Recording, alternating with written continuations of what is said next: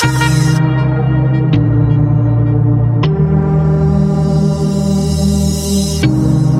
redet, ist nicht tot. Willkommen zum Geschichtsunterricht der Koproduktion von Vrindt und DLF Nova, wie immer mit Matthias von Hellfeld. Hallo Matthias. Sei gegrüßt. Thema heute Golan. Äh, reden wir jetzt eigentlich über den Golan, die Golanhöhen oder irgendjemanden, der Golan mit Nachnamen heißt? Ich weiß gar nicht. Menachem Golan. Keine Ahnung, würde jetzt irgendwie auch plausibel gibt. klingen irgendwie. Ja, nein, nein, wir wollen über die Golanhöhen reden, jo. die 1981 von Israel annektiert worden sind. So, hätte ich auch gemacht. Wäre das erste, was ich gemacht hätte, wenn ich da ein Land gegründet hätte, das keine andere hatte haben wollen. Ja. ja. Ähm, naja, es hätte schon ein anderer haben wollen, deswegen gibt es da ja auch Streit drum oder hat es Nee, ich meine, dass das also Israel, niemand drumherum wollte Israel haben, darum, äh, das meinte ich damit. Ja, also das ist jetzt noch eine Weile, also okay. Also, also ich, ich lasse dich mal reden. Das. Okay, also Golanhöhen, darum geht es oder soll es heute gehen, äh, 1981 von Israel annektiert. Ähm, und die Begründung in Anführungsstrichen war, dass es da immer schon jüdisches Leben gegeben hat und dass es auch ein Sicherheitsbedürfnis gibt zwischen Syrien und dem äh, Staat Israel, weil eben äh, die Kriege ja vorher entsprechend gezeigt hätten, dass Israel da unter Bedrohung ist, das ja auch, äh, was ja auch weitgehend stimmte. Und auch das andere ist weitgehend richtig. Ich habe mal so geguckt, bis wann man die Golanhöhen mit israelischen oder jüdischen Siedlungen in Verbindung bringen kann. Und das kannst du im Prinzip tatsächlich machen bis in die die antike Zeit hinein. Dort gab es eine Besiedlung namens Gamla äh, in der Region Gaulanitis und das sind heute nennt man das Golanhöhen. Das wurde 67 von den Römern zerstört. Das Ganze befand sich ungefähr sieben bis acht Kilometer entfernt vom See Genezareth, also ich sage mal israelisches in Anführungsstrichen Kernland. Und zum ersten Mal wird diese Region im Talmud erwähnt äh, im 12. Jahrhundert vor Christus. Dann findet man wieder Hinweise nach dem babylonischen Exil beziehungsweise der babylonischen Gefangenschaft. Die war von 597 bis 539 vor Christus. Da wurden kleine äh, jüdische Siedlungen gegründet. 332 vor Christus kam Alexander der Große, der ja ähm, bis zur Levante vorgedrungen ist und bis zum Hindukusch. Und ähm, 87 vor Christus findet man erneut Hinweise darauf, dass also jüdische Besiedlungen ähm, aufgebaut wurden, und zwar zur Verteidigung der Grenzregion. Und Gamla wurde zu der Zeit zu einer Art Provinzhauptstadt in der jüdischen Golanregion. Und sie war ein geistliches Zentrum der orthodoxen Juden. Also man kann wirklich durchaus sagen, es hat eine äh, sehr lange äh, jüdische Geschichte dort gegeben oder sagen wir zumindest mal eine sehr lange, lang zurückreichende jüdische Besiedlung der Golanhöhen. Ähm, das im Übrigen ist jetzt nicht einfach äh, gesagt, weil ich damit äh, sozusagen unterstützen will, dass die das annektiert haben, sondern ich will einfach nur erklären, warum ja. Israel da so drauf geguckt hat, abgesehen jetzt mal von aktuellen reicht ja, wenn, reicht ja, wenn ich sage, ich hätte es genauso gemacht. Ja, musst du ja nicht auch der Meinung Bedrohungslage genau. Strategische Analyse. Ähm, so, und von da an, also mit der römischen Besetzung und äh, überhaupt der Zeit des Imperium Romanum, äh, ist das gesamte Gebiet, ähm, das wir heute als den Nahen Osten oder die Levante bezeichnen, äh, sozusagen im Dauerstress. Ähm, es gab Aufstände der Juden gegen die römischen Besatzer, die enden ungefähr 130 nach Christus ähm, mit dem Spruch Kaiser Hadrians, dass man den Juden verbietet, sich in Jerusalem aufzuhalten und anzusiedeln. Mhm. Und äh, sie werden einfach schlicht schlicht und ergreifend vertrieben. Ihre Tempel sind zerstört und zwar zweimal.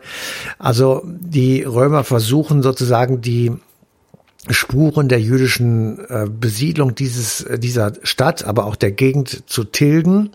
Und wie man das damals so gemacht hat, wird einfach auf eine alte Stadt eine neue draufgebaut. Und wenn man dann heute irgendwie gräbt und buddelt und Zufall, Zufallsfunde macht, dann findet man, wie in Köln zum Beispiel, ähm, was eben unter der Erde sozusagen ist, ja. also Reste von ähm, Besiedlungen aus grauer Vorzeit. Und das ist eben da auch, das kann man sich heute auch noch angucken. Also die, die Begründungen sind sozusagen von daher sehr klar hergeleitet verbreitet und 130 äh, etwa, äh, man kann auch manche sagen, auch schon 70 nach Christus beginnt die Diaspora, also der Fluch auf den Juden, sich nicht mehr in Jerusalem aufhalten zu dürfen. Und deswegen ähm, siedeln sich dort Drusen an oder arabische Stämme. Und das bleibt auch so bis ungefähr um 1900. ein bisschen vorher schon beginnt das, der Zionismus, also die Bewegung, dass man, ähm, dass Juden aus aller Welt versuchen sollten, sich äh, in Israel anzusiedeln und jüdische Siedlungen zu gründen, um dort, ähm, ich sag mal, das alte religiöse Land wieder besiedeln zu können und besitzen zu dürfen. Und im Laufe der Zeit gewinnen sie, ich sag mal, Unterstützung, zum Beispiel in Großbritannien äh, mit der berühmten Balfour-Erklärung von 1917, wo dann also gesagt wird, die britische Außenpolitik und als Mandatsmacht in der Levante vertreten, befürwortet ähm, die Gründung eines Staates Israel als Heimstatt der Juden und zwar ungefähr dort, wo es dann auch tatsächlich stattgefunden hat. Mhm.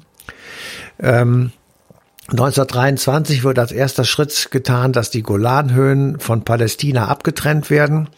Da machen Frankreich und England einen Vertrag drüber und ähm, weil England das Mandatsgebiet Palästina hat und Frankreich das Mandatsgebiet Syrien beziehungsweise Libanon. Nochmal ein, ein ganz kleiner Gedankenschritt, um das zu verstehen. Ähm, in dieser Zeit, also ich sag mal in der ersten Hälfte bis nach dem Ende des ersten, des Zweiten Weltkrieges, ist diese Gegend äh, im Grunde genommen stramm unter Herrschaft der Kolonialmächte Frankreich und England die sich den Mittleren und Nahen Osten aufteilen und Staaten gründen und wieder kaputt machen, wie es ihnen gerade beliebt, weil sie bestimmte Interessen durchsetzen. Also Frankreich beispielsweise braucht einen Zugang zum Mittelmeer oder möchte einen Zugang zum Mittelmeer haben und gründet den Libanon. Ähm, ah. Ja, oder äh, England will an die äh, großen Ölvorkommen, die heute im Irak liegen, mhm. und gründet den Irak, den es vorher gar nicht gegeben hat. Mhm. Und als Kontrollmacht für die Palästin oder als, als äh, Staat für die Palästinenser überlegen sie sich irgendeinen äh, Stamm, äh, Nomadenstamm oder irgendein Berberstamm, der da ähm, in der Gegend schon lange existiert, damit zu beauftragen, ein, ein Königreich zu bilden. Daraus entsteht Jordanien. Aha. Also diese Staaten sind alle relativ jung, also jetzt ungefähr 100 Jahre alt und kommen im Grunde genommen aus den Resten des alten Osmanischen Reiches das ja am Ende des Ersten Weltkrieges zerstört wird, 1922, 23 mit der Gründung durch Kemal Atatürk der Türkei. Und das, was eben dann nicht mehr zur Türkei gehört, aus dem ehemaligen Osmanischen Reich, also das gesamte Mesopotamien zum Beispiel, das wird eben aufgeteilt. Und das ist das, was wir heute den Mittleren Osten nennen, wo es eben auch seitdem Knatsch gibt und wo eben ähm, die Spuren der Kolonialzeit bis in unsere heutigen Tage dafür sorgen, dass eben, ähm, ja, wie soll ich sagen, Kriege, um es mal einfach zu sagen, Kriege ähm, herrschen. Und ähm, das Ganze geht eben äh, so weit, dass man sagt, äh, wir müssen gucken, dass wir den Juden einen Staat geben. Und oh. die Frage, wo der sein kann, die ist ja leicht zu beantworten. Er muss dort sein, wo er jetzt ist. Ähm, also einen jüdischen Staat in Neuseeland zum Beispiel, das macht überhaupt keinen Sinn. Und insofern. Ähm, nee, da kannst du lange auf den Messias warten, da kommt er bestimmt nicht an. Ja? Genau, also das äh, macht, macht aus vielerlei Gründen keinen Sinn.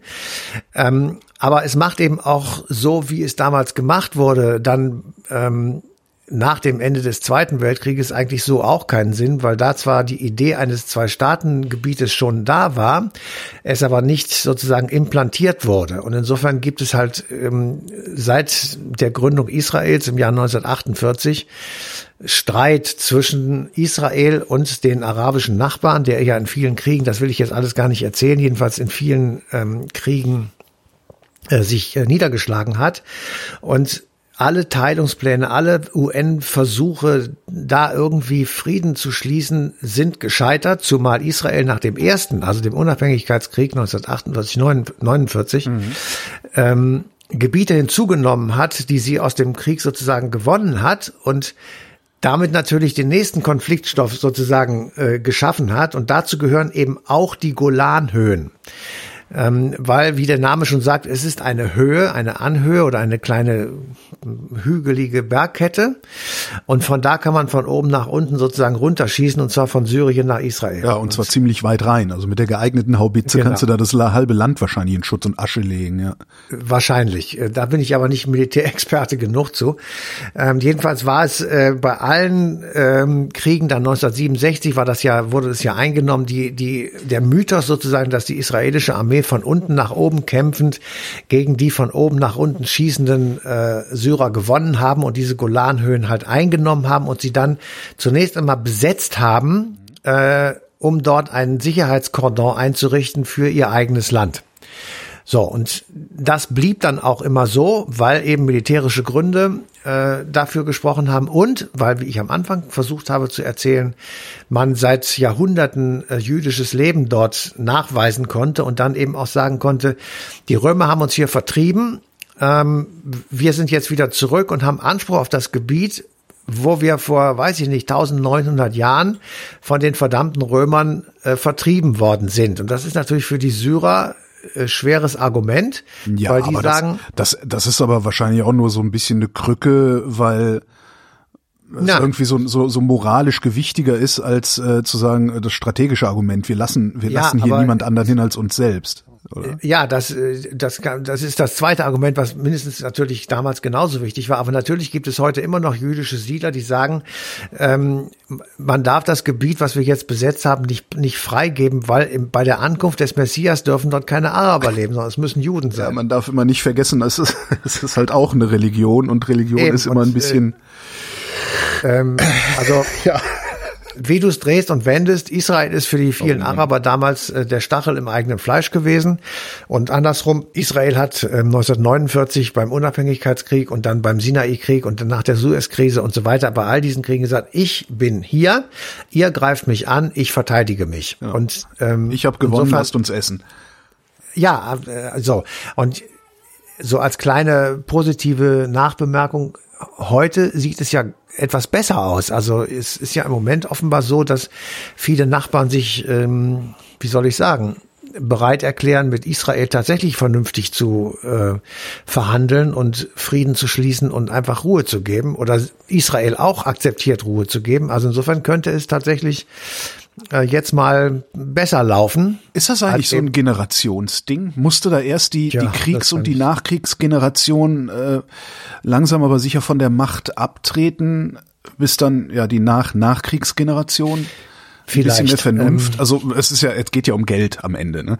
Aber also halt ein bisschen, ein bisschen kapitalistische, ein bisschen ökonomische Vernunft da einziehen lässt. Ja, vielleicht ist es aber auch so, dass äh, so bekloppt das klingt, aber die Trumpsche Außenpolitik, was den Nahen Osten angeht, ähm, dann eben doch dafür gesorgt hat, dass möglicherweise der ein oder andere Nachbar dann zum Einlenken bereit war, weil er gesagt hat, ähm, Ich mache wir jetzt müssen Nähe uns mit Köppen. wir müssen uns zurückziehen sozusagen, weil das ist ja das, das große Versprechen von Donald Trump gewesen, dass man eben äh, die, die GIs zurückholt aus der ganzen Welt und insofern, ja, also ich weiß es nicht. In, Also ja, dann hoffe ich, ich hoffe, dass ich lang genug lebe, um das dann auch nochmal von Historikern erzählt gekriegt, zu, erzählt zu kriegen, ja, wenn es denn mal erzählbar ist.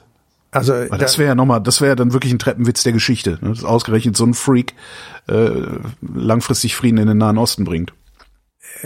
Ja, das ist auch eine sehr gewagte These meinerseits, das will ich gerne zugeben, aber es ist schon erstaunlich, dass in der vierjährigen Amtszeit von Donald Trump tatsächlich mehrere arabische Staaten Verträge mit Israel unterschrieben haben. Und das ist ähm, im Moment ähm, im Grunde genommen in Anführungsstrichen gesagt nur Theater gibt mit den Palästinensern. Und Ja. ähm, das wird auch so bleiben, weil das ist immer noch ein hohes Konfliktpotenzial und insofern, ich weiß auch gar nicht, äh, warum das nicht lösbar ist. Also es ist zwei Äh, Staaten. Ich glaube, die Palästinenser wollten die Zwei-Staaten-Lösung von äh, 1900, schieß mich tot, wann war das? Äh, 1947 direkt, ne? Direkt bei der Gründung. Ich glaube, die Palästinenser wollten die Zwei-Staaten-Lösung nicht haben. Daraufhin haben die Israelis gesagt, ja, dann siedeln wir jetzt äh, hier überall, weil wir können. Ja, und damit haben sie sich beide ans Kreuz genagelt. Ja. Was ich jetzt mal so Also- sage, weil keine Christen dabei sind. Jedenfalls nicht, nicht maßgeblich bei den Konfliktparteien. Also Jesus war Jude, der wurde ans Kreuz genannt. Aber egal. ja, gut, ähm, aber. Also Tatsache ist, ähm, wir, wir er- erleben eine gewisse Entspannung äh, zwischen Israel und den arabischen Nachbarn. Wir erleben eine gewisse Entspannung in der Innenpolitik in Israel, weil jetzt diese Acht-Parteien-Koalition zum ersten Mal auch etwas für die arabische Bevölkerung tut ähm, und dort Sozialprogramme auflegt äh, und versucht, Befriedung herzustellen. Und das hat eben äh, die Regierung unter äh, Netanyahu und seinen Vorgängern hat das eben nicht gemacht. Insofern es ist vielleicht jetzt gerade so eine Chance da und dann kann man eben auch äh, über viele andere Dinge reden. Aber zu den Golanhöhen zurück. Ja. Im Sechstagekrieg 1967 im Juni ähm, hat Israel äh, einfach besetzt.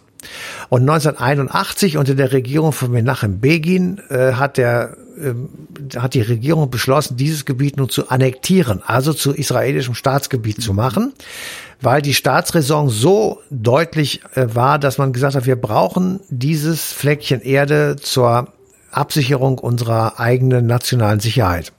Weil ansonsten laufen wir unentwegt Gefahr, dass irgendwelche durchgeknallten Syrer sich da oben hinstellen und mit dicken Gewehren auf uns schießen ähm, oder uns wieder Stress machen, weil sie, keine Ahnung, sich da irgendwie ähm, mit uns um die Golanhöhen streiten. Das würden sie möglicherweise jetzt auch tun, aber jetzt ist es halt israelisches Staatsgebiet sozusagen. So, und ähm, hat das irgendjemand das, anerkannt? Also oder eigentlich müssten doch die Vereinten Nationen sofort eine Resolution gemacht haben, die sagt, nee, nee, nee, nee, nee, Freunde, so nicht. Das weiß ich jetzt ehrlich gesagt gar nicht. Ich google mal, während du erzählst, vielleicht finde ich was. genau. Ähm, also die, ähm, dass Israel solche Sachen macht und dass dann die, die Vereinten Nationen dafür oder dagegen sind, das ist ähm, vermutlich nicht so einfach, weil Israel immer einen Befürworter hat oder mehrere sogar und auch natürlich immer Gegner. Also insofern äh, solche Resolutionen vom Weltsicherheitsrat aber eben einstimmig sein müssen und nicht einfach so mal dahingesagt werden, gibt es immer Veto-Mächte, äh, ähm, die sagen, nein, wir machen keine Verurteilung oder keine Resolution oder eben gerade gerade doch. Ähm, es gibt also, reichlich Resolutionen zu den Golanhöhen, die jetzt nebenbei zu recherchieren und zu verstehen würde den Rahmen sprengen. Googles genau. einfach aber, selbst, Freunde. Aber es gibt so eine und solche, bin ja. ich ganz sicher. Und natürlich ist das Unrecht, was da passiert ist. Auf der anderen Seite, ähm, bei allem, was man sozusagen in der Historie des Nahostkonfliktes ähm, redet und spricht und nachdenkt. Oh, entschuldige, ich sehe es gerade. Resolution 497 ähm, der Sicherheitsrat der Vereinten Nationen erklärt das Annexionsgesetz für null und nichtig. Aha. Guck an. Gut. Ähm, also, aber egal, was man mit dem äh, so, zum Nahostkonflikt äh, sich überlegt und was man sagt, man muss immer beide Seiten sozusagen ähm, verstehen oder einnehmen. Einerseits, Israel wird permanent angegriffen, das ist einfach so gewesen. Und andererseits, Israel tritt gegenüber den arabischen Nachbarn als Aggressor auf. Auch das ist richtig.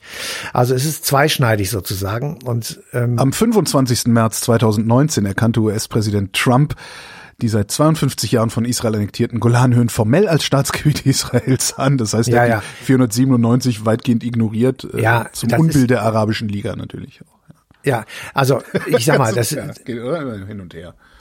Ja, es geht hin und her und das ist, äh, es ist immer, also der, der Nahostkonflikt ist immer Spielball ähm, der nicht nur amerikanischen Außenpolitik gewesen, sondern natürlich auch der sowjetischen oder der russischen Außenpolitik. Und natürlich ist es immer so, die arabische Welt sitzt auf dem Öl und das ist immer ein, ein Mischkonflikt, der sich dort abspielt. Aber es ist auch klar, es gibt äh, nahezu jeden Tag äh, Raketenangriffe auf Israel und ab und zu schwillt das hoch. Dann gibt es 50, 60 Raketen am Tag, die aus dem Gaza oder sonst irgendwo auf Israel fliegen und äh, dort Zerstörung anrichten. Also es ist es ist ähm, ein Konflikt, der halt auf beiden Seiten ist und ich ich habe das Gefühl, das ist aber wirklich nicht, das kann man nicht so richtig nachweisen, mhm. dass im Moment sich so eine gewisse Entspannung dort breit macht und sich tatsächlich entlang der Trumpschen Außenpolitik, so bescheuert das klingt, ähm, ich sag mal, ein, eine Strömung etabliert hat, die sagt, es ist jetzt sinnvoll, auf Ausgleich zu setzen. Es ist sinnvoll, zusammenzuarbeiten. Wir haben nämlich auch gemeinsame Probleme, zum Beispiel die Wasserversorgung. Also im Nahen Osten gibt es viel zu wenig Wasser. Und ähm, äh, der, die, die Flüsse sind trocknen aus, der, der See Genezareth wird immer kleiner. Und das heißt, wenn, wenn wir das Wasser gemeinsam, wenn, wenn sozusagen das ist ein, ein gemeinsamer Punkt, dann haben wir auch möglicherweise gemeinsame Interessen und dann können wir auch andere Konflikte lösen, weil wir merken, zusammen kriegen wir das hin, alleine werden wir es nicht schaffen. Und insofern hoffe ich einfach, dass ähm, dort jetzt ein bisschen äh, Ruhe einkehrt und egal, ob man jetzt die Golanhöhen so oder so bezeichnet, wenn man sie von beiden Seiten betreten kann, ist es den Leuten wahrscheinlich auch egal. Matthias von Hellfeld, vielen Dank. Euch vielen Dank für die Aufmerksamkeit. Am 13. Dezember 2021 läuft die passende Ausgabe Eine Stunde History auf DLF Nova.